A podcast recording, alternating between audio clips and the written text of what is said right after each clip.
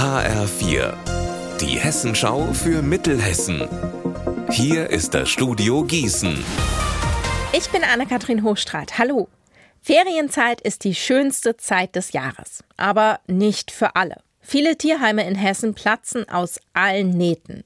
So wie das Tierheim in Limburg, Benjamin Müller. 33 Hunde und 115 Katzen, damit ist alles voll. Deshalb graut es dem Tierheim auch schon vor der Ferienzeit, sagt die Tierheimleiterin. Da rechnen sie nämlich aus Erfahrung mit vielen Tieren, die abgegeben oder ausgesetzt werden. Dabei sind immer wieder absurde Fälle. Menschen fragen an, ob das Tierheim mal eben zwei Wochen auf ihren Hund gucken könnte, weil die Tierpension voll ist. Oder Hasen und Katzen werden einfach in einer Box vor das Hoftor gestellt.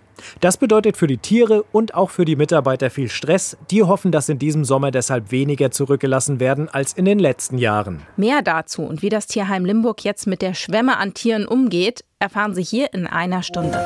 Der Fantastikpreis der Stadt Wetzlar geht dieses Jahr an die Autorin Maja Illisch. Das hat die Stadt heute bekannt gegeben. Ausgezeichnet wird Illisch für ihr Buch Unten. In der Begründung der Jury heißt es, Unten ist ein ganz besonderes Kinderbuch, das auch Erwachsene zum Nachdenken bringt. Der Fantastikpreis wird seit 40 Jahren vergeben. Er wird am 8. September im Rahmen der Wetzlarer Tage der Fantastik überreicht. So groß wie eine Streichholzschachtel und aus Holz. Es sieht unscheinbar aus, was in Marburg unter der Erde entdeckt wurde.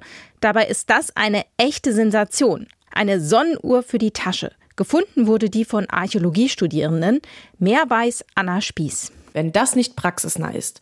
Zum ersten Mal graben Archäologiestudierende der Philipps-Uni dieses Jahr mitten in Marburg, an der Kugelkirche in der Oberstadt. Mit Schaufel und Axt werden im ehemaligen Garten des Kugelherrenhauses und auf einem Grundstück entlang der Stadtmauer Flächen ausgehoben, in denen man dann nach historischen Besonderheiten sucht. Dieser Sensationsfund jetzt gibt den Archäologen einen Einblick, welches Wissen die Macher der Uhr im Gebiet von Mathematik, Astronomie und Handwerkskunst im Spätmittelalter gehabt haben. Unser Wetter in Mittelhessen. Dieser Montagnachmittag ist sehr wechselhaft. Es kann immer mal wieder regnen, auch stark, bei bis zu 25 Grad in Hüttenberg und 24 Grad in Kölbe. Morgen wird es deutlich kühler und sehr viel nasser. Ihr Wetter und alles, was bei Ihnen passiert, zuverlässig in der Hessenschau für Ihre Region und auf hessenschau.de.